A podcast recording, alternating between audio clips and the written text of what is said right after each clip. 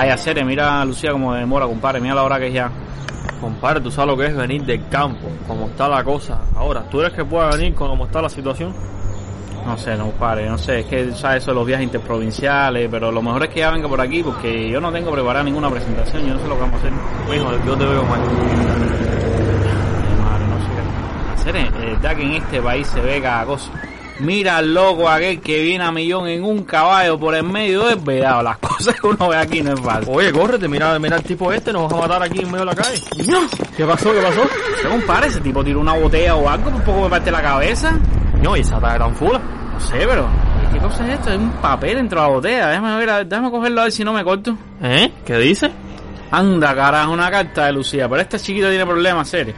Ella no sabe que lo de mandar los mensajes en la botella es por el mar. De verdad que esta guajira no se pone de madre. Déjame ver qué dice aquí. Ajá, ajá, ajá. Bueno, eh. dice que los reyes de Jucá que mandaron a cerrar la frontera, que no puede venir. Ay, ay, ay. ¿Y ahora? Bueno, ¿qué vamos a hacer? Mandó aquí la presentación, que la lea yo como si fuera ella. Es verdad que ella no es normal. Déjame ver qué sale de ahí, mijo. Por lo menos yo tengo la voz y yo nací, a ver si yo me voy a pasar por ella o algo.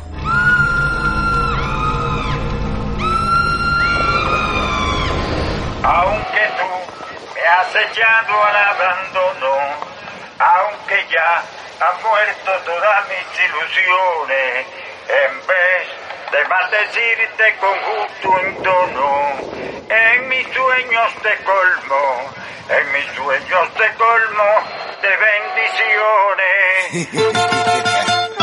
Aunque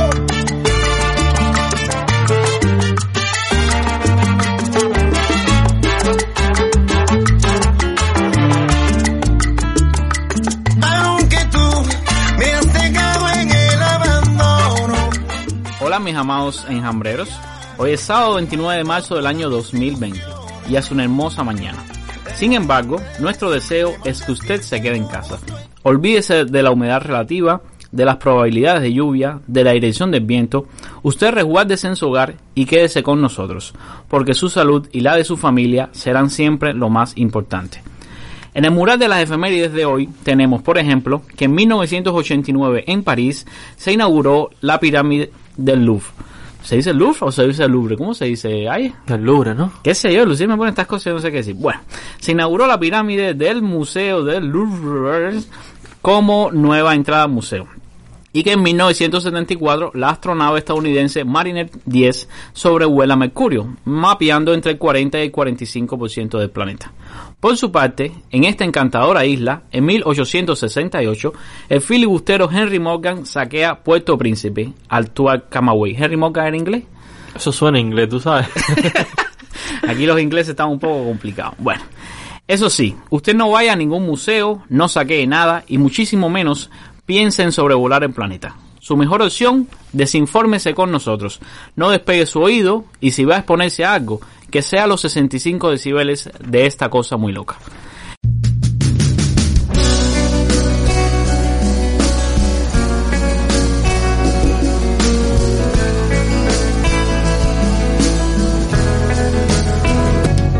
Empezar de nuevo, sin destino y sin tener un camino cierto que me enseña a no perder la fe. Entonces, ¿quieren fábula? Esta se llama El temor de los riesgos. Lucía me ha puesto todas las palabras con R que encontró porque ella sabe que yo paso trabajo con la R. Bueno, en un país en guerra, otra palabra con R. En un país en guerra había un rey, otra palabra con R. En un país en guerra había un rey que causaba miedo. Siempre que tomaba prisioneros en las batallas, no los mataba. Simplemente los llevaba a una sala donde había un grupo de arqueros de un lado y una inmensa puerta de hierro del otro, sobre la cual se veían grabadas figuras de calaveras cubiertas de sangre. El rey hacía formar a los prisioneros en círculo en la sala y les decía, Ustedes pueden elegir entre morir atravesados por las flechas de mis arqueros o pasar por esa puerta misteriosa. Todos elegían morir en manos de los arqueros. Tiempo después, al terminar la guerra, un soldado que por mucho tiempo había servido fielmente al rey, se dirigió al soberano y le dijo, Señor, ¿puedo hacerle una pregunta? Por supuesto, soldado, repuso el soberano. ¿Qué hay detrás de esa horrorosa puerta? Bueno, ve y mira tú mismo, no temas, le respondió de inmediato el rey. El soldado entreabrió, temoroso, la puerta. Pero, a medida que ésta se abría, fueron entrando unos brillantes rayos de sol que iluminaron el salón. Finalmente, descubrió que la puerta se abría hacia un camino que conducía a la libertad. El soldado, admirado, miró a su rey, que muy calmado le dijo Yo les daba a todos la posibilidad de realizar una elección, pero ellos preferían morir antes que arriesgarse a abrir esa puerta. ¿Cuántas puertas dejamos de abrir por el temor al fracaso? ¿Te has dado cuenta de que todos le tememos a lo desconocido y a veces nos condenamos a lo conocido?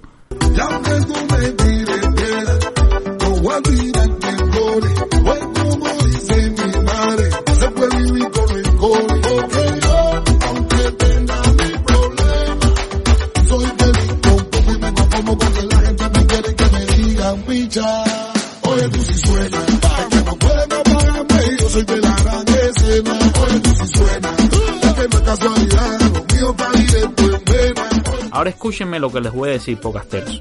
Bajo ningún concepto vayan ustedes a cruzar la puerta de su casa para salir. Estos son tiempos de prevención. Aprende a escoger sus batallas.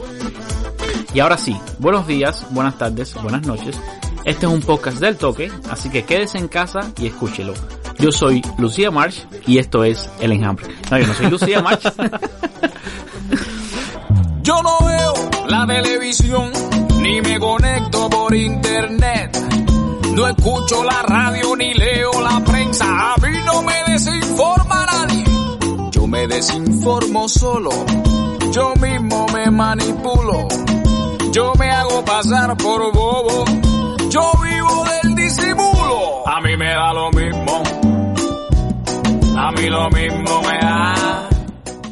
Bueno, aquí estamos de vuelta en el enjambre. Eh, como ya escucharon, me acompaña hoy mi Alejandro Ayes. ¿Cómo te encuentras, Ayes? Aquí bien, Camilo. Un saludo a los amigos que nos escuchan. Oye, esa fábula quedó matadísima, compadre. Bueno, yo hice lo mejor que pude para imitar a Lucía. Eso vamos a ver cómo lo resolvemos en la edición. Si lo cortamos, vamos a ver. Bueno, vamos a ver qué hacemos con eso. Ahora, dentro de lo que nos escuchan, vamos a tener que incluir a Lucía hoy. Vamos a decir, vamos a Lucía por WhatsApp, yo no sé, algo hay que inventar. Bueno, hoy amigos tenemos un episodio atípico, ya ven, eh, por cuestiones logísticas obvias que todos conocemos. Sabemos muy bien cuál es el problema que tenemos, eh, no en Cuba, sino en el mundo entero con el coronavirus. Por favor, quédate en casa. Nosotros eh, hemos tratado de seguir con el programa para que ustedes se mantengan bien desinformados todo el tiempo. Hoy traemos un programa especial. Hoy suplimos la ausencia de Lucía con una entrevista de lujo. Y digo una entrevista de lujo porque es una entrevista que es para mí más bien triste, pero es una entrevista que es muy importante para todos. Hoy vamos a entrevistar... A Iroel Sánchez. No, Ah, ah, ese, ese es el próximo. Iroel Sánchez, ni Iroel Sánchez. No, hoy vamos a entrevistar a uno de los pacientes que existen en Cuba con coronavirus. Uno de los pacientes hospitalizados además que sufren de esta enfermedad infecciosa del coronavirus, COVID 19. Así que manténganse escuchándonos, eh, escuche este episodio con atención porque esta entrevista me parece que va a ser importante para crear conciencia en todos nosotros y a, a todo el que usted pueda eh, llevarle una copia de este episodio para que lo escuche, por favor se lo voy a pedir, este episodio es especial, haga que sus vecinos, sus amigos, sus compañeros de trabajo escuchen sobre esta experiencia que vendrá más adelante. No se me atormenten, que estamos en cuarentena. Entonces, tú sabes cómo viene eso, tomen las medidas. Casa tranquilito, está el coronavirus está en la calle en candela. Van a avisarle a tu noviocito que te va conmigo para la cuarentena. Pero bueno, antes de eso queremos comentar algunas cosas de la semana, como que, por ejemplo, el tema que suena y suena y suena y suena y suena y suena desde que, desde que hay datos móviles en Cuba y, y desde mucho antes, y es el tema del Internet. El martes pasado, como cada día se ha venido haciendo, se realizó una conferencia de prensa para conocer el estado del país en cuanto al coronavirus COVID-19. En esta oportunidad, la periodista Andrea Rodríguez de AP le hizo una pregunta al primer viceministro de Finanzas y Precios, Vladimir Regueiro Ale. Una pregunta que muchos cubanos estamos haciendo desde hace casi dos semanas. Escuchemos un momentico la pregunta. quisiera saber si hay algún plan eh, por parte del Estado cubano para eh, facilitar la conexión Internet en estos días de coronavirus. Gracias. Bueno, en relación con los precios, explicábamos que ahora está muy clara una política de eh, controlar que no tengamos un alza de los precios en esta situación.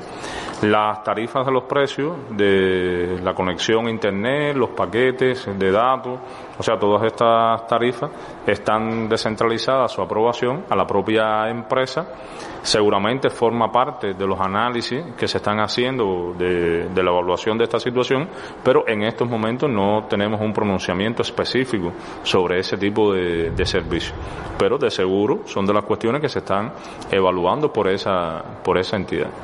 Pues ese ministro me, me dejó un poco aturdido, de verdad. Ese es viceministro. Sí, el es decir, que viceministro. todavía en ese momento eh, no, no habían eh, pensado la posibilidad. Todo quedó como que no hemos, no hemos, no tenemos nada pensado todavía. A mí lo raro. que me llama la atención es que en un país donde todo se centraliza, donde sale el ministro de Economía, que además es viceprimer ministro, diciendo que la economía se va a mantener centralizada y cada día más centralizada, este eh, viceministro dice que esa decisión está descentralizada y que es Telsa la que debe decidir si se bajan o no los precios de Internet, que por demás me parece que son es un bien público, ¿no? La telefonía, eh, siendo una empresa monopólica y única en el país, eh, ¿es un bien público ahí o, o no se considera un bien público? ¿Cómo es esto? Bueno, en realidad, eh, lo que, bueno, ya eso cae en el plano de lo jurídico, pero desde, desde el punto de vista económico, lo que sí debe considerarse, digamos, un bien público con carácter nacional, y cuidado, o sea, estoy siendo un- tal vez un poco arbit- arbitrario con la terminología, es el tema de, de la infraestructura. Sí. Es decir, ETELSA, más allá de que sea el único proveedor de servicios, es el dueño único de todo, o sea, la, la única persona con capacidad de disponer de la infraestructura eh, infraestructura nacional para el tema de las redes. Estaba pensando en el caso de, de CENEP. Ajá. Es decir, no es que otra gente no pueda competir, es que es la única empresa autorizada Sí. a usar la infraestructura nacional, que eso sí creo que es lo que está mal desde el punto de vista de la, de la soberanía, de lo, de lo que es el, el uso de los, de los bienes públicos. Caballero, quédense en su casa, no se me atormenten, que estamos en cuarentena, entonces tú sabes cómo viene. Hola familia, no les voy a decir ni mi nombre ni mi usuario en Twitter porque todos ustedes me conocen. Y para el que no me conoce, que averigüe y que se eduque. Recuerden que estos no son tiempos de estar en la calle, es importante que todo el mundo se mantenga en casa, que busquen actividades para hacer, que busquen series, películas, novelas, lo que les dé la reverenda gana, pero no salgan de casa. Es importante porque esta es la única, for- la única forma que tenemos para detener el virus y para poder contener un poco esto que está creciendo por día. Y lo otro, y es un consejo muy mío que vengo luchando desde que se empezó en esto, es que tengan cuidado con la información que comparten y que sean muy celosos con los mensajes que ponen, porque una falsa información puede ayudar a propagar el virus, porque un mensaje xenófobo, racista, es ahora lo que menos necesitamos. Necesitamos unirnos y necesitamos cada uno hacer lo que nos toca desde donde nos toque. Así que quédense en casa y, y. La gente está como si nada alguno con azobuque, otros andan a la cara.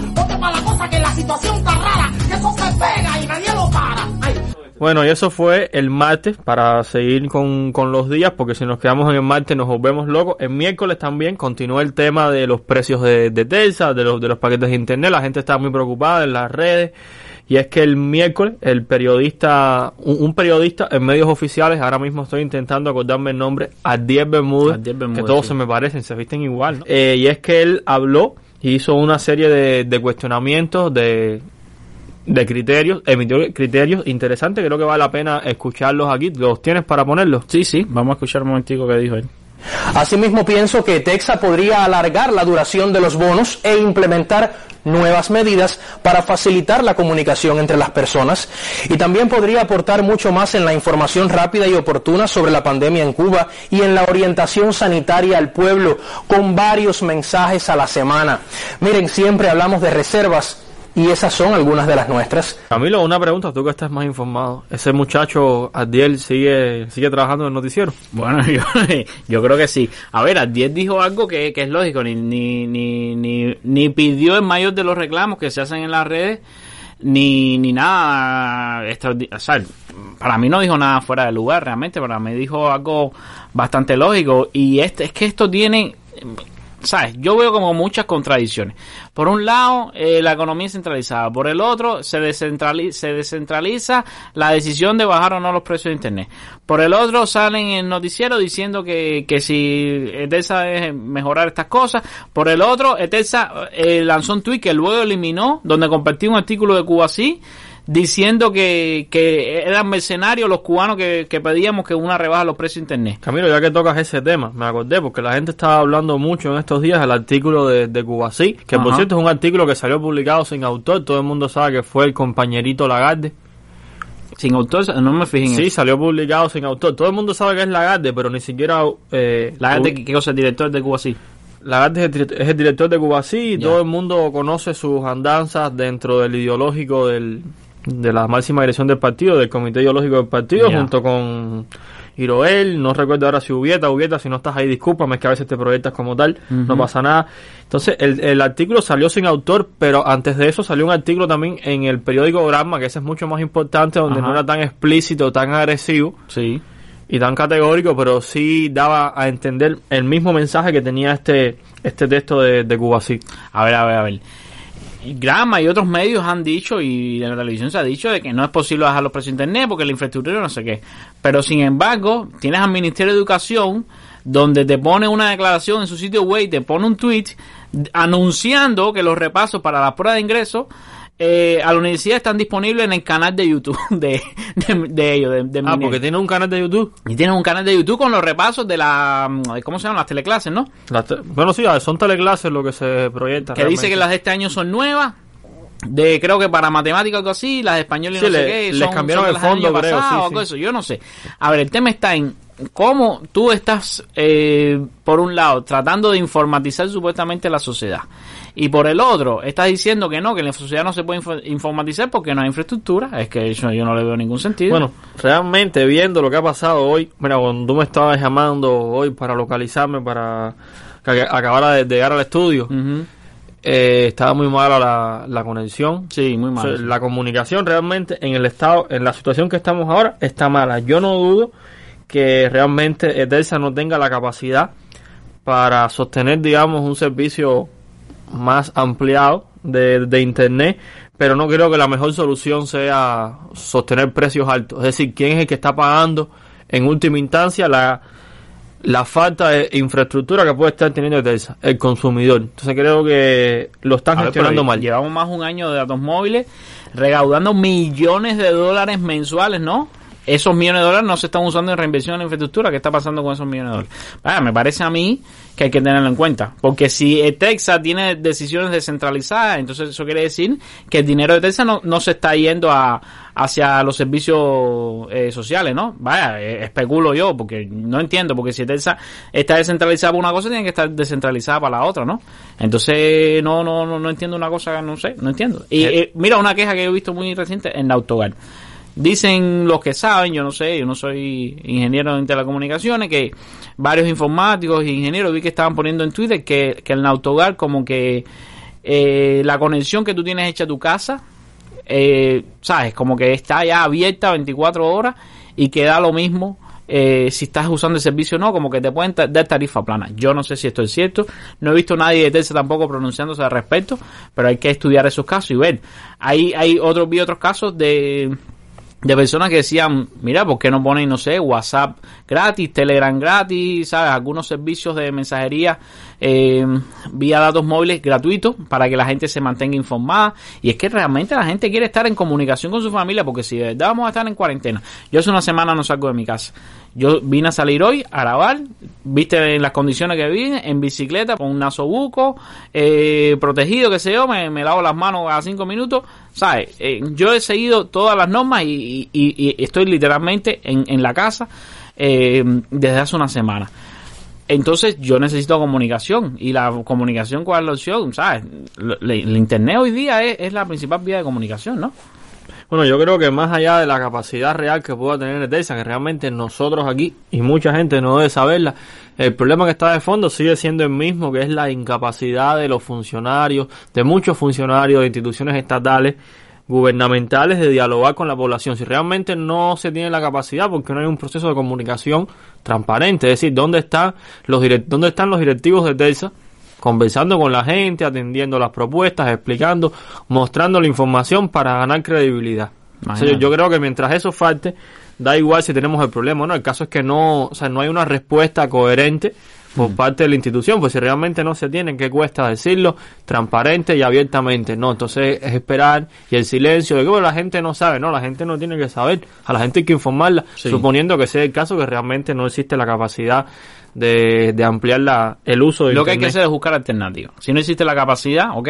Vamos a buscar alternativas entonces. Vamos a decir ya sea mm, eh, algunas redes sociales gratis, algo, algo gratis que, No, y que la gente pueda aprovechar. Y una iniciativa que mataron, que eso fue algo en su momento que tal vez no tuvo gran, gran impacto. Bueno, o sí, no sé realmente qué pasó con eso, que es el tema de la del SNE. Ahora Sí. mismo SNE hubiese sido una gran alternativa para... Sí, como para de comunicación. Exacto, para, para información, para mantener a los muchachos en la casa tranquilitos, jugando en su computadora, chateando, qué sé yo, qué se hace, qué se hacía en SNE. Bueno, imagínate, no vamos a hablar más de Telsa porque Telsa nos da dolores de cabeza cada semana. Caballero, quédense en su casa, no se me atormenten, que estamos en cuarentena. Entonces, tú sabes cómo viene eso. Tomen las medidas. Soy Marta María Ramírez, en redes sociales, incluida Twitter, soy MartaMar77, Marta sin H, como el animalito. Materno sola, por eso comprendo lo difícil de esta cuarentena para nosotras y nuestros hijos, pero quedarse en casa nos mantendrá a salvo. Si no puedes, extrema las medidas. Somos sobrevivientes, así que sobrevivamos. Si quieres te cuento los juegos con los que entretengo a Nina en este encierro, también me entretengo yo, y algunas recetas con lo poco que logramos acumular. Hay cuarentena, el virus está acabando, la cosa no está buena. Hay cuarentena. Vamos a, a hablar de algunos otros temas antes de, de llegar a la entrevista. Por ejemplo, eh, esta semana el artista cubano Luis Manuel Otero Alcántara, eh, hemos hablado de Alcántara varias veces, estuvo detenido, fue liberado, pendiente a juicio. Eh, él, él anunció que iba a subastar la bandera. Eso ya lo dijimos la, La- semana pasada. La bandera papel, ¿no? Esa. Drapeó era la... Así, la bandera sábana, la bandera papel. Ah, ya. Bueno, esa bandera que él usó la iba a subastar e iba a entregar el dinero a, eh, al Consejo de Estado a nombre del presidente Díaz Canel con el objetivo de que ese dinero fuera usado para eh, la lucha contra el coronavirus. Esto provocó una reacción inmensa en las redes. El gobierno, por supuesto, lo rechazó desde un principio. Eh, dijo que eso era una burla, eh, que era una ofensa nuevamente, ya que la bandera eh, no podía venderse. Eh, de, de los que se oponen al gobierno también lo criticaron. Y eh, finalmente decidió eh, suspender temporalmente o aplazar la subasta de esta bandera. Lamentó haber sido insultado personalmente por esto. Realmente yo vi algunos de sus publicaciones y, eran insu- insultos constantes. Para mí es una lástima que, que lo haya cancelado.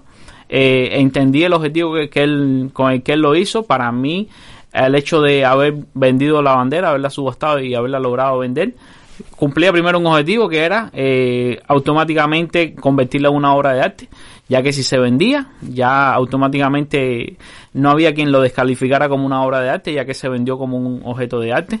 Y en, en, en el otro lado, como que usa, usa- usar ese dinero en, en bien de- del pueblo cubano, ¿no? Bueno, eh, decidió suspenderlo. Realmente no sé por qué lo hizo.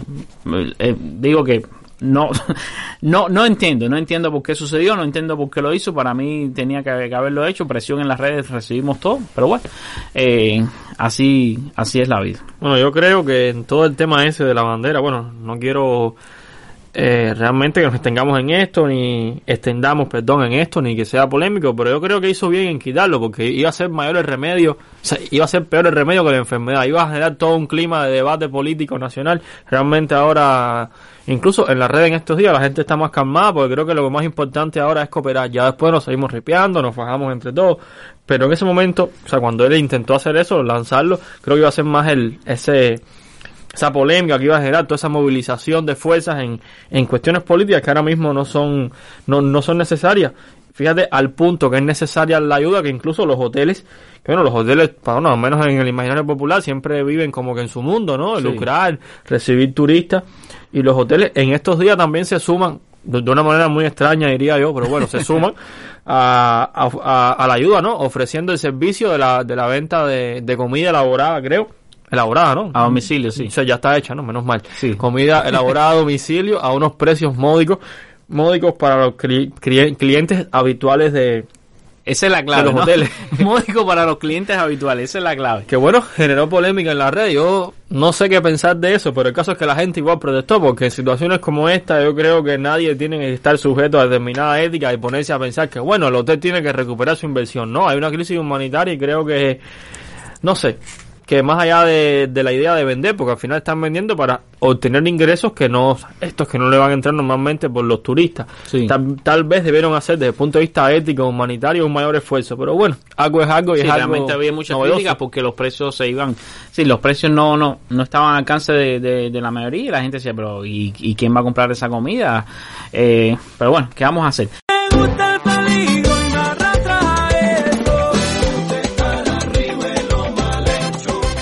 ¿Qué tal? David Valdés Yo hablo fútbol y primero que todo quiero mandarle un saludo inmenso a todos los que oyen a esta hora el podcast, el mejor podcast de Cuba, llamado Radio Enjambre.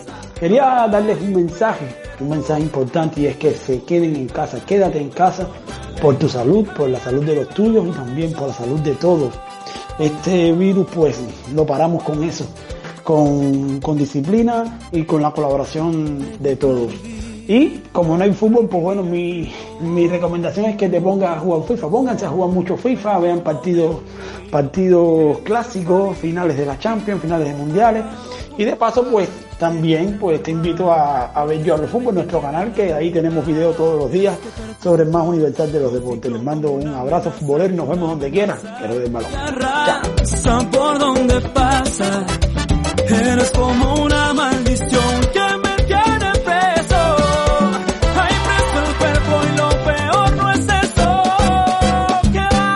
Mira, déjame decirte que una noticia que, que ha pasado desapercibida, yo no he visto ningún debate al respecto, y es que la corporación Cimex ha decidido im- implementar paulatinamente en la red de, los de los servicentros, todo el mundo lo, dice los cupés, que sé yo, la red de servicentros, el uso exclusivo de tarjetas, de tarjetas magnéticas como medio de pago para la venta de combustible al sector particular, al sector privado. Esto quiere decir que a partir del 1 de abril los clientes podrán usar en los 494 establecimientos que ellos tienen las tarjetas prepagadas para pagar por el combustible y que van a dar 120 días de plazo para la implementación total de la medida. Durante estos 120 días va a coexistir el pago en- entre efectivo y tarjeta, pero a partir del 1 de agosto de 2020 ya exclusivamente se podrá pagar el combustible con tarjeta magnética. Se acabó el efectivo. Además de esto, como solución, van a dar unas tarjetas como las de Telsa esta que tú raspas, raspadito esto shh, para coger el código. No sé cómo va a funcionar exactamente, pero van a dar una... ¿Quién una- las va a vender? ¿Etelsa o no? No las van a vender, Ah, no las van a vender en el Servicentro. La- la- dice que en otros centros comerciales, a lo mejor en tiendas de Cimex, las compras tienes la raspadito y tienes una que tiene unos chips recargables. Eh, no sé, puedes comprar una tarjeta, vamos a decir, de, de 20 CUC de combustible y con eso baja y, y la paga. Chicos, yo no he oído a nadie hablando de esto, yo vi la noticia, pero me llamó mucho la Oye, atención. pero eso es una podría, ¿no? Eso es un golpe bajo en estos días. Se están aprovechando que la gente está en otra cosa. Para cuando, cuando, todo, cuando el apocalipsis pase, si pasa el apocalipsis, eh, si ah, mira, como de pronto un día, mira cómo amanecimos pagando, bueno, los que tienen los que tienen que echar gasolina, menos el, ca- el caballo de Lucía, no, pero... No, y mi bicicleta tampoco lleva gasolina. Yo no tengo ni licencia de conducción para decirte, nunca he manejado en mi vida. Yo soy pobre de bicicleta no ando en nada de eso. Sí, me apretaste, eso no se hace en estos días. espera, espera, espera a ver qué pasa. Bueno, eh, eso eso va con la... ¿Cómo es? Con la... mm, eh, ¿Tú crees que esto tenga que ver con la informatización del país? Bueno, yo, yo, yo en ese caso sí me creo teorías conspirativas, porque la informatización viene de la mano del, del control excesivo y exclusivo. Y ahora me voy a ir un poco de tema, pero por ejemplo, Airbnb, Sí. que bueno, en estos días como todo el mundo está cerrado, Airbnb está em- empezando a enviar a sus clientes, no, a los eh, a los que tienen un hostal, Sus gestores. sus gestores en Cuba, Ajá. empezando a enviar la, la, la, la, la verificación de que es necesario eh, que ellos comprueben que uno realmente tiene una licencia de cuenta propista en Cuba. Incluso usa la palabra cuenta propista y eso evidentemente ¿Verdad? es algo que debe estar un poco en, en contubernio ahí con, con el Ministerio de Turismo o el gobierno, con alguna algún algo que ¿Algún con- acuerdo tú crees que haya habido? y creo que, haya, que, que existe, perdón, algún acuerdo detrás.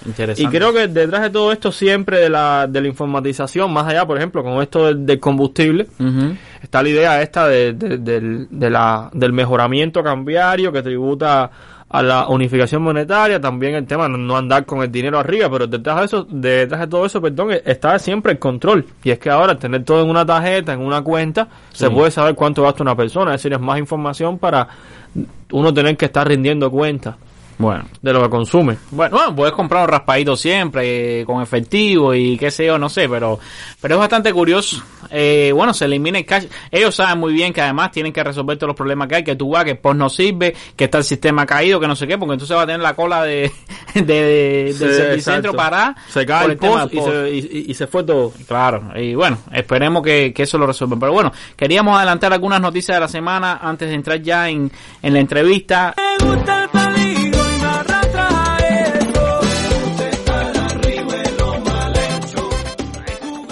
Hola, mi nombre es Julio Luzón y me puedes encontrar en Twitter como arroba julio-luzón. Quiero pedirte que si estás escuchando este mensaje desde cualquier parte del mundo, que te quedes en casa. Recuerda que si lo haces, no solamente te estás cuidando tú, sino que también estás protegiendo a tus seres queridos. esta entrevista. Eh, estoy muy contento de, de haberla logrado, estoy muy, muy, muy contento de haberla logrado. Esta entrevista es una entrevista pregrabada. en- Con público en vivo.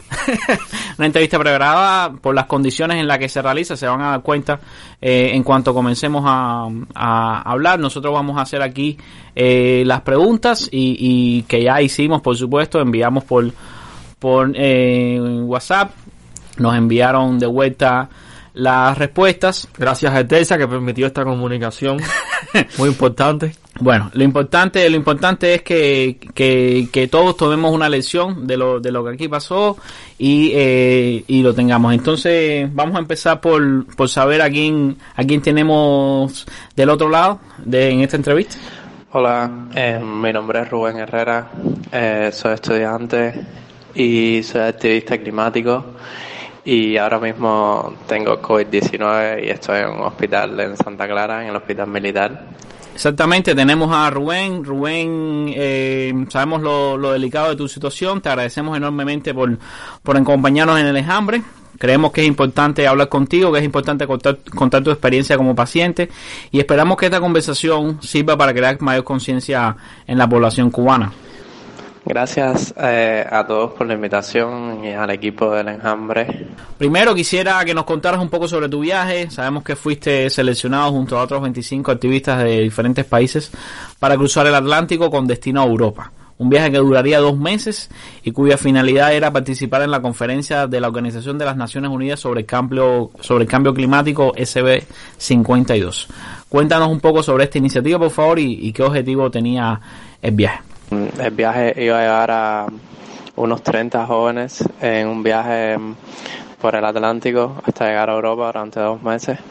Em, durante este tiempo se iban a dar eh, talleres eh, a bordo del velero y mm, se iba a trabajar para construir un, un mensaje y un proyecto basado en las historias de, de cada individuo y cómo sus comunidades y cómo sus países están enfrentando la crisis climática. Eh, yo quiero hacer una nota eh, a margen, eh, más allá de, de- la entrevista, y, y qu- quiero decir eh, que Ismario Rodríguez, periodista de periodismo de barrio, no pudo participar. Él también fue seleccionado para este viaje, pero fue regulado en su salida al país y no pudo participar. Era imposible para mí hacer esta entrevista sin, sin mencionar esto. Para mí era muy importante eh, mencionar que, que esto sucedió. Ya hemos hablado varias veces de, de los regulados en Cuba y que nos parece de que es una práctica que, que debe detenerse ya.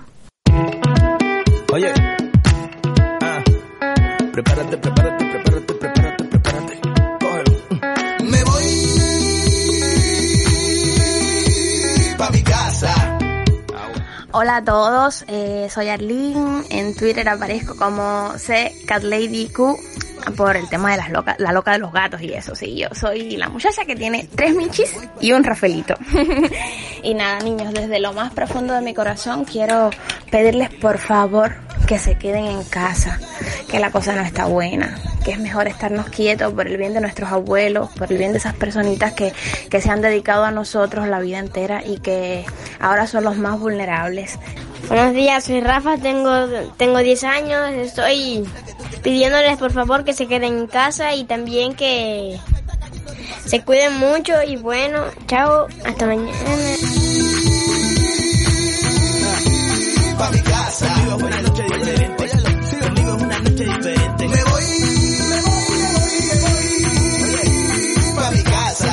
Y bueno, luego al llegar a Europa, Luego que, que llegáramos a Europa, eh, íbamos a estar un mes en Europa eh, trabajando con organizaciones y con universidades, dando charlas y compartiendo las historias de diferentes participantes, eh, comunidades indígenas y comunidades vulnerables que están siendo impactadas por la crisis climática y hablar sobre mm, por qué es importante incluir estas voces cuando luchamos por justicia climática. Ahí vamos a ir por Francia, por el Reino Unido, por Holanda, por Alemania y no estoy seguro si por Austria, no estoy seguro ahora mismo. Eh, pero bueno, ese era el plan inicial. ¿por qué era importante este viaje para ti?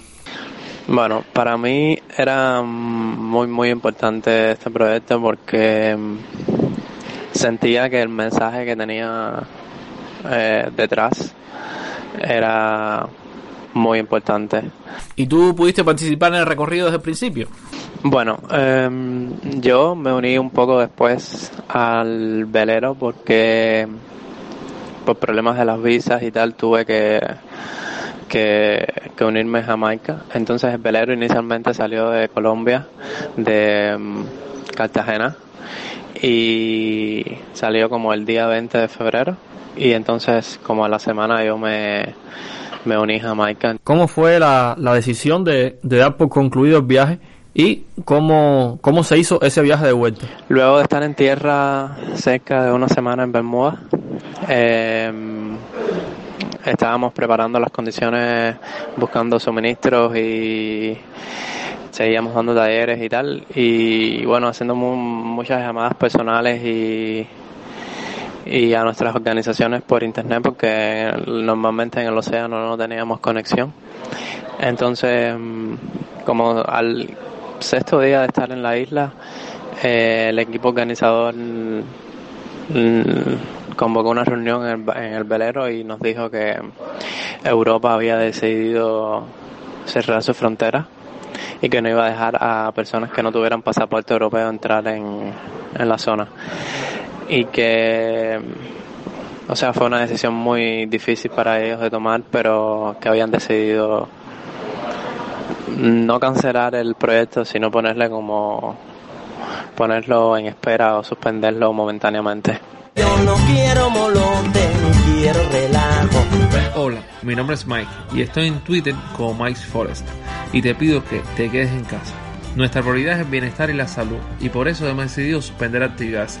Si extrañas el hielo, amigos, no te preocupes, todos regresarán gordos y flacos, al igual que tú, así que anímate.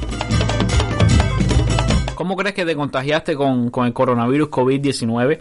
¿Hay compañeros de viaje que han dado positivo hasta el momento? Creo lo más probable que me haya contagiado estando en los aeropuertos porque estuve en cinco diferentes aeropuertos, en el de Bermuda, en el de Nueva York, en el de Nueva Jersey, en el de la Florida y en el de La Habana, que era donde más personas había. Em, porque La Habana todavía, o sea, Cuba todavía no había decidido cerrar las fronteras y como que había un caos inmenso y normalmente es un aeropuerto más pequeño y la gente como que no tiene mucha conciencia de la situación. Em, y bueno, sí, creo que probablemente fue en un aeropuerto porque fue el lugar más propenso en el que estuve. En Bermudas, cuando estuve en Bermudas sí fui a como a restaurantes y centros comerciales y tal. pero supuestamente no habían casos confirmados. El último día se habían confirmado dos. Entonces también da la posibilidad de que lo haya podido coger en Bermuda. Pero no mucho antes porque, por ejemplo, en Jamaica ya habían pasado dos semanas y hubiese tenido síntomas ya y no pudo ser. Entonces lo más probable es que haya sido en un aeropuerto. ¿Cuáles fueron los primeros síntomas que sentiste? ¿Cómo evolucionaron estos síntomas hasta el momento en el que decidiste ir al médico? ¿Hubo algo en específico que te hiciera sospechar? Por favor, danos tantos detalles como te sea posible. Entonces, bueno, em, después de estar en mi casa, mm, o sea, llegué el viernes a Cuba, eh, estuve en mi casa el viernes y el sábado. Estaba aislado en un cuarto fuera de la casa. Mi mamá me llevaba la comida y todo al cuarto porque queríamos, o sea, yo quería hacer cuarentena porque todos los participantes lo iban, lo iban a hacer para proteger a su familia y entonces yo había pasado por muchos aeropuertos y era la decisión más sensata. Entonces yo siempre he sido alérgico, siempre tengo, tengo coriza y siempre estoy estornudando. Entonces tenía un poco de coriza pero no le presté mucha atención. Y también mm, como un poco de tos, pero no era tan fuerte y también las asocié con, con la coriza, o sea, con la alergia. Entonces, el sábado, no, el domingo, eh, me sentía mo- como que muy cansado y me dolían un poquito las articulaciones y entonces me estaba, yo me estaba tomando los días anteriores la temperatura todos los días y entonces me la tomé ese día y tenía 37 o 36 y medio creo. O 37 eh, y, y entonces mi mamá que es muy paranoica rápidamente me llevó al médico y y entonces me me ocultaron y tal y y estuve en el policlínico ahí como un rato y luego me, me trajeron acá a Santa Clara. ¿Qué te dijo al primer médico que fuiste? Y también, ¿qué tipo de, de médico era? Si era un consultorio, un médico de la familia, un policlínico, ¿cómo era? El primer médico que vi fue mm, una doctora en un policlínico. Eh, ella me, me dijo que le, explicara los síntomas, cómo me sentía y, y luego me, me mandaron para acá, para, para el hospital militar aquí en Santa Clara. Y bueno, sí, era básicamente una doctora mm, médico general integral, supongo. ¿Cuándo fue que te ingresaron y dónde? ¿Cómo ha sido el tratamiento que has recibido en el hospital por parte del personal médico? El tratamiento del personal médico ha sido bastante bueno. Lo único eh, que me sorprendió, que fue un poco raro para mí, fue que en, en el otro, en la otra sala, en la sala de sospechosos, eh, las camas tienen como números. Y, por ejemplo, yo estaba en la cama 22 y entonces los médicos como que o las enfermeras o quien sea se dirigía a ti simplemente usando e- ese número. No, no te llamaban por tu nombre entonces hacía como que la relación fuera un poco mecánica supongo no, no se sentía personal. Entonces siempre te llamaban por el número y no sé fue un poco raro supongo. Pero por lo demás sí me preguntaban siempre cómo me sentía y qué síntomas tenía y iban regularmente al cuarto. Estaba en un cuarto con más personas, eran éramos tres en total. Y pero sí, de manera general todo ha sido muy muy bien, me han tratado bien y lo único raro fue eso, que no sentía que la relación fuera muy cercana diciéndote un número en vez de tu nombre. Supongo que tienen muchos pacientes para aprenderse los nombres, pero bueno. Bueno, entonces, ¿qué tiempo tardaron en hacerte la prueba? A ver, ¿había alguna condición médica por la, por la cual había que esperar para poder hacerte la prueba? Te lo digo porque he escuchado algo como que hay, como que hay que esperar porque las cargas virales sean detectables, algo así. ¿Qué significa eso y, y qué tiempo demoró el resultado? La prueba tardó, eh, o sea, tardaron en hacerla como tres días luego de que yo estaba ahí. O sea, yo llegué el lunes en la madrugada y la prueba me la hicieron como el miércoles o el... Sí, creo que fue el miércoles. Entonces ellos esperan, ellos esperan como que, que tú desarrolles bien los síntomas o si tienes muchos síntomas supongo porque yo no tenía tantos tampoco. Pero bueno, como era un caso sospechoso que había estado por muchos aeropuertos, supongo que tenían como que más base para decir vamos a hacer la prueba. Entonces normalmente esperan como unos tres días o de tres a cinco días porque em, tienen que esperar que, que las cargas virales, como como tú dices, o, o algo así, no entiendo mucho. Y, y entonces luego te hacen la prueba que tarda 24 horas el resultado, que fue muy incómodo porque es como un palillo para recoger muestras que te meten por la nariz hasta allá atrás. Y sí, fue muy incómodo. Y luego me hicieron la prueba y iba a estar como en 24 horas. Y al otro día llegó el doctor y yo personalmente pensaba que no iba a tener el virus porque no me sentía tan mal. O sea, no me sentía prácticamente nada. Entonces eh, al otro día llegó el doctor y me dijo que había dado positivo. Bueno, ¿y cuánto tiempo llevas ingresado y qué tiempo te queda ahí todavía?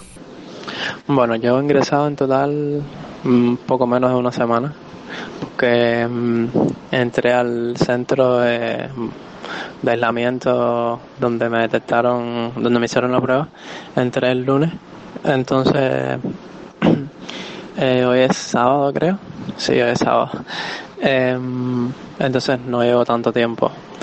Creo que ahora con el tratamiento debo estar o sea, eso no lo he hablado con un doctor, pero lo que me estaban diciendo aquí es que debo estar 15 días, creo aproximadamente, quizás con el tratamiento, con los antibióticos y los antivirales.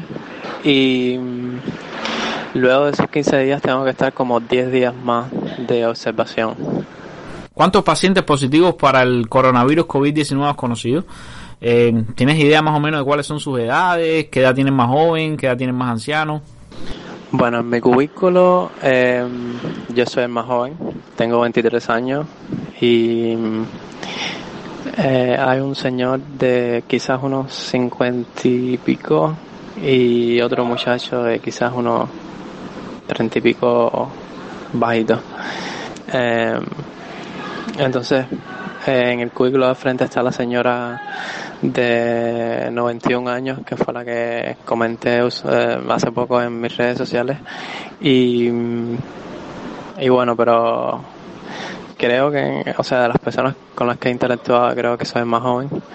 Y, y sí, básicamente eso. em, no hay muchos jóvenes por aquí, o sea, casi todos son señores mayores o personas de la tercera edad. Bueno, tú sabes que existe en las redes sociales, en los medios, el mito que las personas más sensibles, más afectadas son las de las más graves, son incluso las de mayor edad. ¿Tú has tenido contacto con alguna de esas personas de edad avanzada? ¿Cómo se sienten? ¿Qué síntomas tienes? ¿Cuál es tu experiencia con ellos?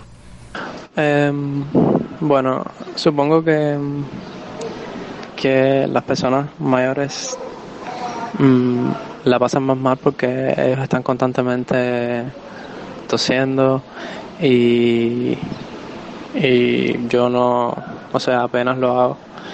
Entonces es una tos muy fuerte que, que da incluso a veces hasta arqueada y y bueno, en, en mi caso ahora mismo estoy bien, entre comillas. Lo que tengo es cansancio general y a veces un poco de dolor de cabeza. Y como náuseas, pero esas náuseas son por, por los medicamentos y los antibióticos que son muy fuertes. ¿Y tú qué, qué, trata- qué tratamiento tienes en estos momentos? ¿Qué, qué medicamentos se están usando para, para tu caso? Bueno, los medicamentos. Un cóctel de pastillas inmensa. Eh, creo que me dan una que ahora mismo no sé los nombres casi ninguna. Eh, que me dan una que, o sea, hoy empezaron a inyectarme una que se llama interferón, que es aparentemente la más fuerte. eh, que es un antiviral o algo así. Eh, también me dan omeprazol, me dan, me han dado ácido, acitromicina, pero ya aquí, o sea, me la daban cuando estaba en el, cuando era sospechoso, no sé por qué, y ya aquí no me la dan. Eh, también me dan otro antibiótico que sabe muy muy mal, pero no sé el nombre porque es una pastilla blanca. Eh, y una que se trata para el paludismo o algo así, que se llama con C, pero no me acuerdo. Y bueno, básicamente eso, una mezcla de antibióticos y antivirales que son muy fuertes y me dan náuseas y deseo vomitar y diarrea. Y en fin, es muy... O sea, estoy más mal por las pastillas que el mismo virus. ¿Cómo es el contacto con, con tu familia, con tus amigos? ¿Cómo lo haces? ¿Qué frecuencia tienes? Bueno, con mi familia y con mis amigos eh, me comunico por internet porque no puedo ver a nadie. Eh, mi familia ahora mismo está aislada también y porque, bueno, yo no tuve grandes contactos con ellos, pero sí estuve en la misma casa, o sea, en el mismo baño y entonces ellos están aislados ahora a ver si presentan síntomas, como yo soy positivo ya. Eh, y entonces están esperando a ver si, si, si presentan algún síntoma. Entonces, por ejemplo, en mi casa fue una vecina, cuando yo estaba ahí, ella también se tuvo que ir y los contactos de ellas también. Entonces como que han creado esas redes de personas que pudieran estar contaminadas y los han puesto, los han puesto en, en, en otro lugar, esperando a ver si desarrollan algún síntoma. Y pues eso, me comunico con ellos por WhatsApp y nos llamamos y tal. Pero más nada, o sea, no pueden ni, me- ni enviarme nada aquí, ni. O sea, me enviaron cuando estaban en la otra. En el lugar de sospechosos, me enviaron ropa interior y esas cosas, pero comida y, y alimentos no dejan. No dejan pasar para acá. ¿Los médicos te han comentado algo acerca de las consecuencias del virus luego de que te recuperes? Si tienes que tener algún tipo de cuidado especial, si existe riesgo de que vuelvas a contagiarte luego del alta. Bueno, em, esto no lo he hablado con los doctores, o sea, no, no me he sentado a hablar con ellos sobre una vez que me cure cómo, cómo será todo. Pero estuve leyendo que, no creo que, o sea, no, no, no va a ser posible que me vuelva a contaminar porque aparentemente mi cuerpo va a ser inmune o algo así. Y, y bueno, eso.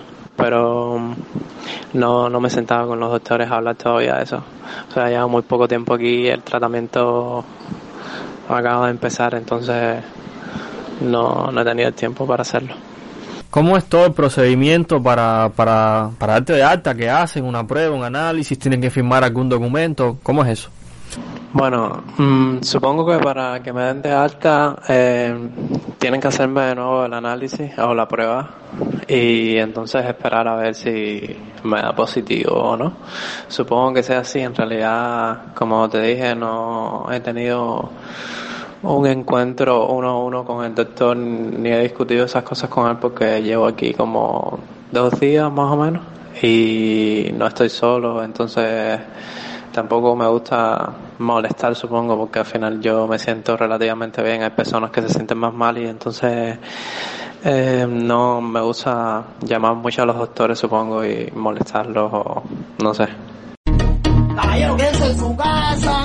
Me cuarentena. Entonces, tú sabes cómo viene eso. Tómenlo. Hola, mi nombre es Ernesto Juan, estoy en Twitter como arroba ErnestoWG y eh, te pido una sola cosa, quédate en tu casa. Quédate en tu casa, Pepillo, coño, porque cuando no había coronavirus no ibas a ningún lado porque te la pasabas viendo El Secreto de Puente Viejo y La Voz Kick. Entonces ahora que no se puede, quieres pasear más que Ángel la Niña de las Flores. No puede ser, quédate en tu casa. Hay cuarentena, el virus está acabando, la cosa no está buena. Hay cuarentena. Bueno, ¿y cómo te sientes de ánimo, físicamente, psicológicamente? ¿Cómo estás en, en sentido general? Al día de hoy, eh, bueno, hoy mm, me siento bastante mal, pero no por el virus, sino por los antibióticos y los medicamentos que te dije, que les dije que me dan. Eh, son muy fuertes y hoy empezaron de hecho con uno que se llama interferón, que es, es subcutáneo, es inyectado y me siento bastante mal, la verdad. Con náuseas, deseos de vomitar, diarrea, cansancio, malestar general. Pero todo, todo se debe por, o sea, por los, por los antibióticos, no por el virus como tal. Y pues sí, mentalmente estoy un poco abrumado por todo esto porque se suponía que iba a estar ahora mismo cruzando el Atlántico y preparándome para un evento climático y aquí estoy, así que es un poco surrealista, supongo. Bueno, tú debes saber que ahora mismo en las calles todavía se mueve mucha gente. Es cierto que se ve, se ve mucho menos, pero todavía hay gente en, la- en las calles haciendo cola, caminando, incluso irresponsables casi que de fiesta. ¿Tú tienes algún mensaje para todas esas personas? Bueno, mi mensaje para la gente que se toma el COVID-19 como mm, que no, o sea, que no se lo toma demasiado en serio, eh, especialmente los jóvenes. Supongo que mi mensaje para ellos es que mm, eh, se informen por fuentes verificadas, por, eh, no sé, la BBC o la Organización Mundial de la Salud o qué sé yo, eh, que no lean ni compartan noticias falsas, que, que se informen y que mm, tengan en cuenta que hay personas vulnerables que pueden ser afectadas, que puede que a ti el virus te dé como a mí y no sientas que es importante. Si no quieres ir al médico, bueno, entonces trata de quedarte en tu casa, supongo, y no salir y no seguir esparciéndolo. Contamos con un sistema sanitario que tiene increíble oportunidad de hacerte la prueba. Ahora mismo en los Estados Unidos hay personas que no se pueden hacer la prueba porque mm, no hay capacidad. Y entonces simplemente mi mensaje para la gente es que se informen primero y segundo que tomen las medidas y que se queden en su casa, que esto no es un- una simple gripe que va a pasar y ya, está cambiando muchas cosas actualmente en el mundo, no solo nuestra economía, sino nuestra manera de relacionarnos unos con otros. Entonces, por favor, mm, supongo que sí, que se tomen las cosas en serio y que eh, se queden en casa, básicamente. Bueno, muchas gracias Rubén por, por tomarte tu tiempo. Espero que esta entrevista les sea útil a los cubanos y, y se tomen en serio esta situación. Muchas gracias a ustedes por educar a los jóvenes y eh, insistir en que es una crisis que lleva mucho cuidado y que todos debemos poner de, nuestra parte. Perdón de nuevo si, eh, o sea, hablé cosas mm, raras o me comporté de una manera rara, simplemente estoy cansado y he tratado de contestar a todas las preguntas. Y pues eso, un abrazo grande a todos y cuídense, lávense las manos y quédense en casa. Lávate las manos. Lávate las manos. Lávate las manos. Lávate las manos. Lávate las manos. Lávate las manos. Muchas gracias. Quiero agradecer a, Rubén Herrera por, por acompañarnos en el enjambre, por estar aquí. Espero que haya, que haya sido útil en estas entrevistas. Eh, estamos muy contentos de, de poder haber, eh, sabes, contar de primera mano con, con un testimonio de, de alguien que es paciente con, con el coronavirus COVID-19 en estos momentos en un hospital en Cuba.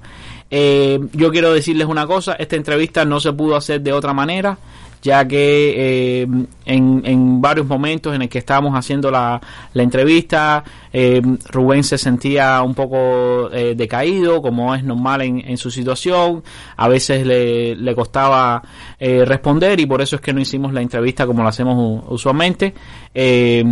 La, por suerte pudimos eh, hacerle todas las preguntas que, que teníamos para él y, y por suerte nos las pudo responder todas. Hizo un esfuerzo extraordinario y eso tenemos que, que agradecérselo enormemente. También es un honor para el enjambre poder recibir la, la atención de, de alguien, o sea, de un paciente con coronavirus. Sabemos que existe ahora mismo en los medios todo el tiempo intentando obtener información y que él acceda a un espacio como el enjambre que, que lleva poco tiempo, que, que sabemos las condiciones en que se realiza el periodismo, aunque no hagamos periodismo nosotros, independiente en Cuba, creo que es muy bueno y muy saludable para la salud, para la, salud, ahora mismo es importante la salud de este espacio.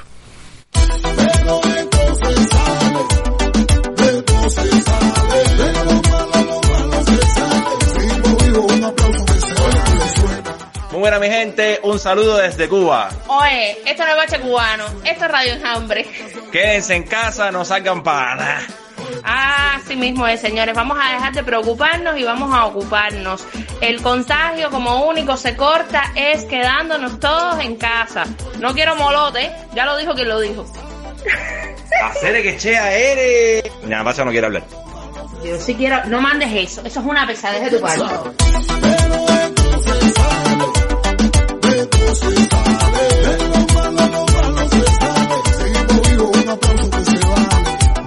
Bueno, ay, yo creo que ya es hora de, de irse cada uno para la casa, pero eh, vamos a ver qué se nos queda por ahí eh, de las noticias de, la semana. Bueno, ya viste que, que Cuba dejará, ya, detuvo, creo que fue como en martes o en miércoles, detuvieron el envío de, de, de correspondencia y de paquetería al exterior.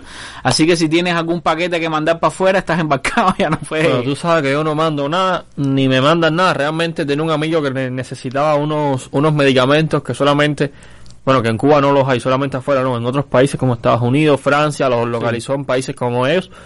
En Holanda también lo localizó, pero no se podía enviar ningún tipo de paquete, no por. Cuba, sino de esos países. Sí. Al final tuvo de hecho, que... Cuba tomó la decisión basada en eso, en que los países no iban a recepcionar paquetes. Exacto, hubo que, que esperar y bueno, está esperando todavía Que- otras vías para resolver. Otra otra cosa en la semana fue que, bueno, el día 24 de marzo falleció Juan Padrón, el creador del Pidio Valdés, de Vampiros en La Habana. Bueno, todos los, casi todos los niños nacidos después de 59, bueno, un poquito más adelante, no hay que exagerar. Hemos crecido con esos muñequitos, incluso los adultos también lo, lo vieron. Creo que todo el mundo en Cuba ha visto los muñequitos de Juan Padrón, los Minutos. Bueno, en el episodio pasado terminamos el episodio deseándole recuperación a que se recuperara pronto a Juan Padrón.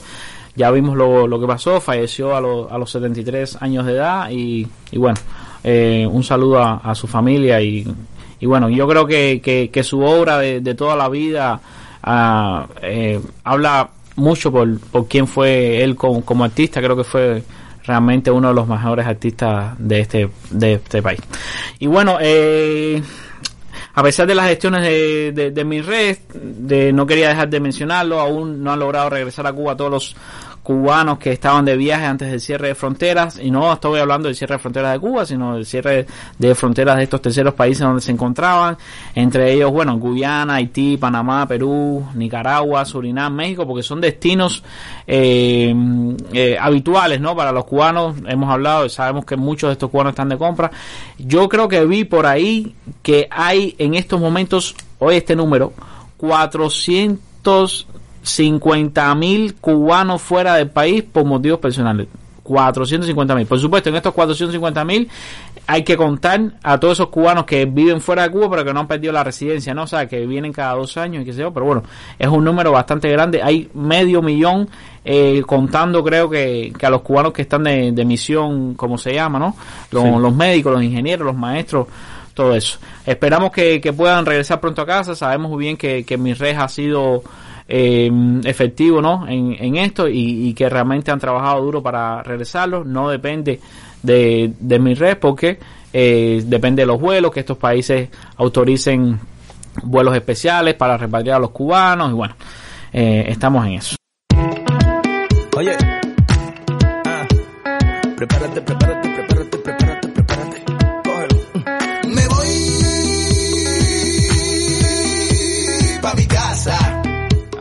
mi nombre es Eliel Pila Fariña, me puedes encontrar en Twitter como arroba elielpf y estoy aquí para decirte que aunque las altas temperaturas y este sol radiante de Cuba te inviten a salir, quédate en casa, así cuidas de ti, cuidas de tu familia y nos cuidamos todos. Cuando pase esta tormenta podremos por supuesto salir y disfrutar de este tiempo y clima de Cuba maravilloso que como se dice siempre es un eterno verano. Pero por ahora, quédate en casa. Los dos queremos lo mismo. Yo puedo seguir pa' mi casa o puedo coger el ritmo. Dime que tú quieras hacer yo que voy a hacer bla bla bla. No tengo tiempo. Bueno, otra cosa de eso y es que, bueno, ahora no puede salir.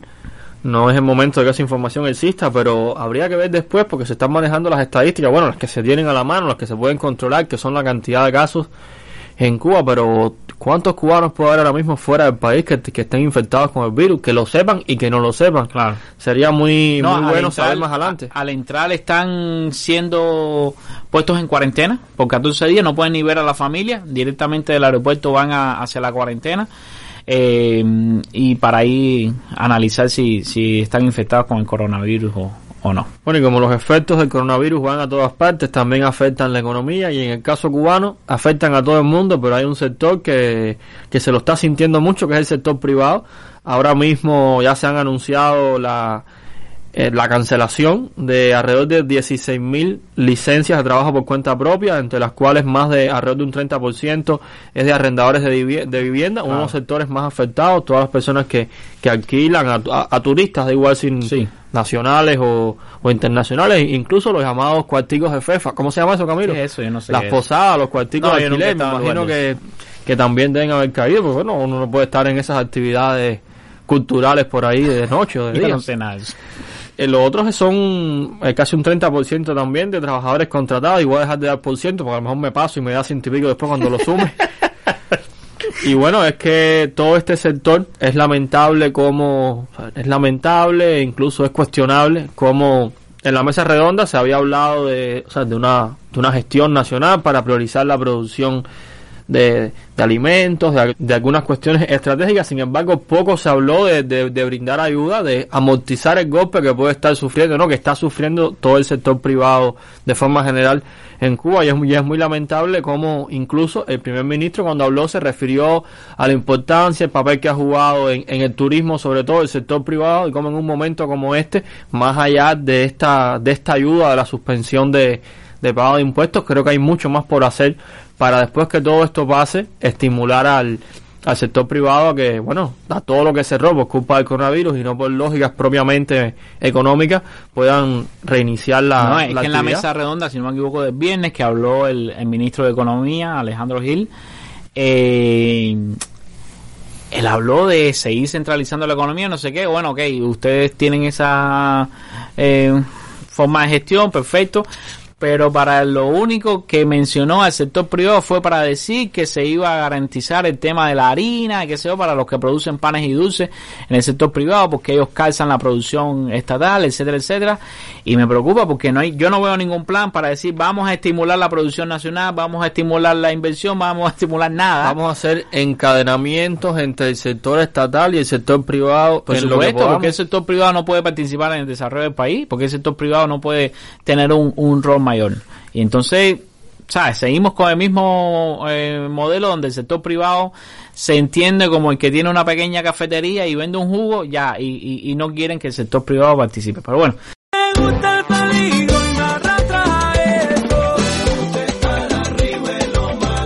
Hola, mi nombre es Iván Pires, soy médico especialista en medicina interna. Estoy en Twitter como DR Pires 85 y quiero dejarle este mensaje. Quédate en casa. Quédate en casa porque nosotros, los profesionales de salud, no podemos estar en la nuestra. Quédate en casa para que nos ayudes a cuidar a los cubanos. Y quédate en casa para que cuides a tu familia.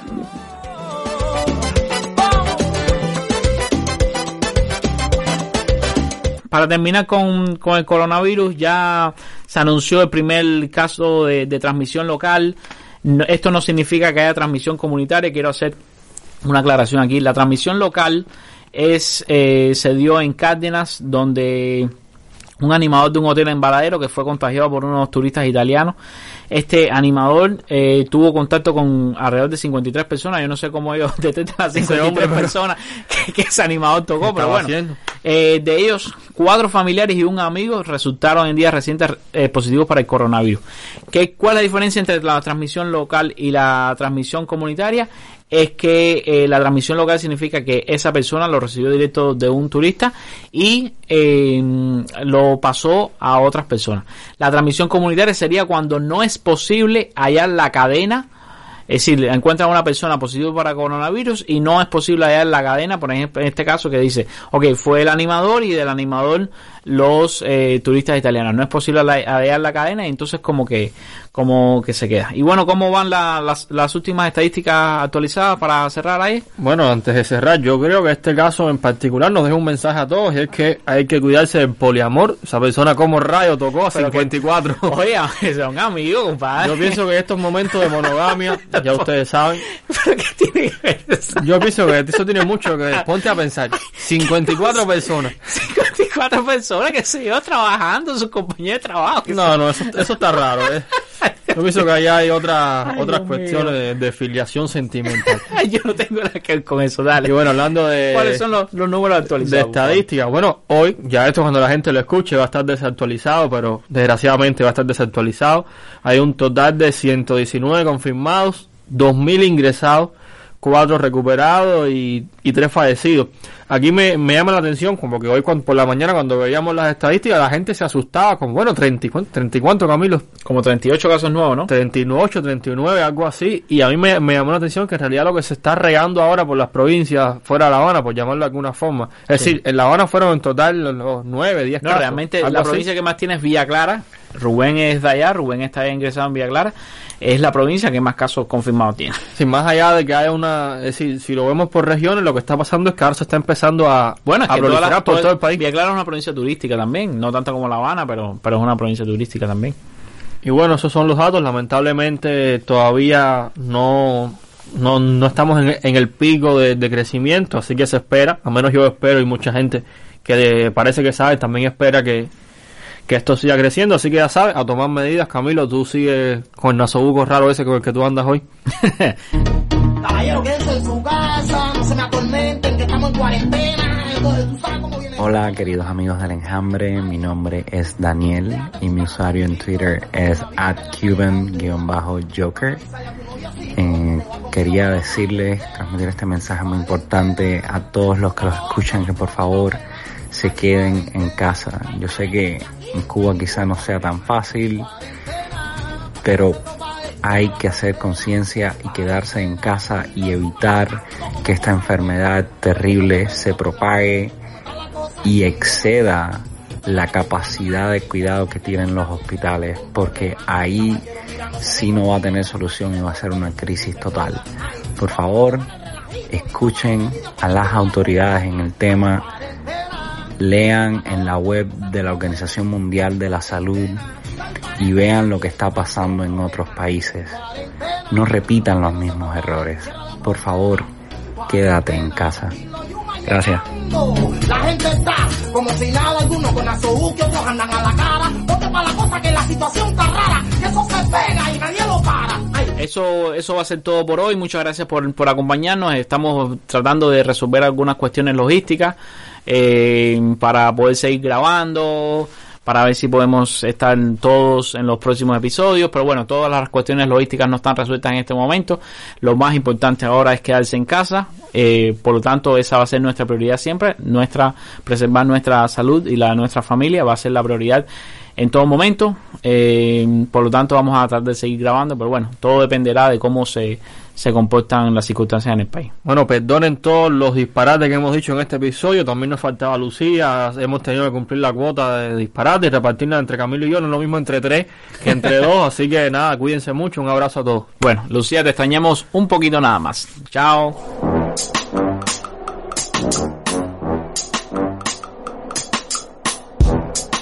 Hola a la gente del enjambre, mi nombre es Roberto Ramos Mori, estoy en Twitter como Robertico Ramos y me desnazobuqué y vine un momentico al parque, al parque de la wifi solamente para decirle que no salga para la calle. Chao chicos, cuídense. A mí lo mismo me da. La matemática no falla, pero a mí no me da la cuenta, la cuenta no me Estoy lidiando con un borracho aquí que no se quiere callar para dejarme grabar con calma, pero bueno. Es lo que hay. Caballero, la gente anda a lo loco. Saber demasiado es peor que no saber lo que sé. El mensaje es quédate en casa, pero estoy en la calle porque si no salgo para la calle, no te puedo decir que te quedes en casa porque yo no tengo datos, yo no estoy para que te me esté robando el dinero, Titi. Yo nada más que volverlo bronca de ustedes. Me solidarizo, pero bueno, yo soy más de wifi para y me gusta mucho salir para la calle. Bueno, es el momento único, estoy saliendo a la calle ahora. Para ir a conectarme un ratito y despejar debajo de la matica esta que me gusta la actividad con los pajaritos y, y eso. La cuenta no me da, a mí me da lo mismo. A mí lo mismo me da. La matemática no falla, pero a mí no me da la cuenta, la cuenta no me da. Ay, chica. Atiéndeme, soy un pájaro de la calle, yo no puedo estar trancado tanto tiempo. Esto me está costando sacrificio. Estoy llegando todos los días a mi casa a las 2 de la tarde y salgo a las 11 y media. O sea, estoy yendo nada más que para ver cómo están las cosas por el... Como solo, yo mismo me manipulo. Jefa de destacamento en mi casa, tengo que estar lidiando con mi madre, con mi hermano, que anda con un nivel de desconecte de la realidad tan grande que no te puedo ni contar. Maestra de la escuela, a lavarse las manos, vamos, todo el mundo, dale, a bañarse, tú primero, dale, el otro, quítate la ropa, no, es de ti. No me da la cuenta, la cuenta no me da, a mí me da lo mismo. Forma tu picotillo ahí, llámalo, haz lo que te dé la gana. Cuídense. Ah, les tengo unos nasobucos, caballero. El lunes o el martes veo cómo se los va a llegar ah, con el Miguel. Que saber es peligroso, celebremos la ignorancia. Hola, mi nombre es Adrián. Mi usuario en Twitter es apierraf88. Quédate en casa. Lo mismo me da. Si ya no me quieres, me quiero yo. No me da la cuenta tu forma de amar, obligado a la fuerza. No me da la cuenta. Me cierran la puerta. La cuenta no me da. Me apagan la voz. Escribo canciones. Quien tenga coraje las cantará.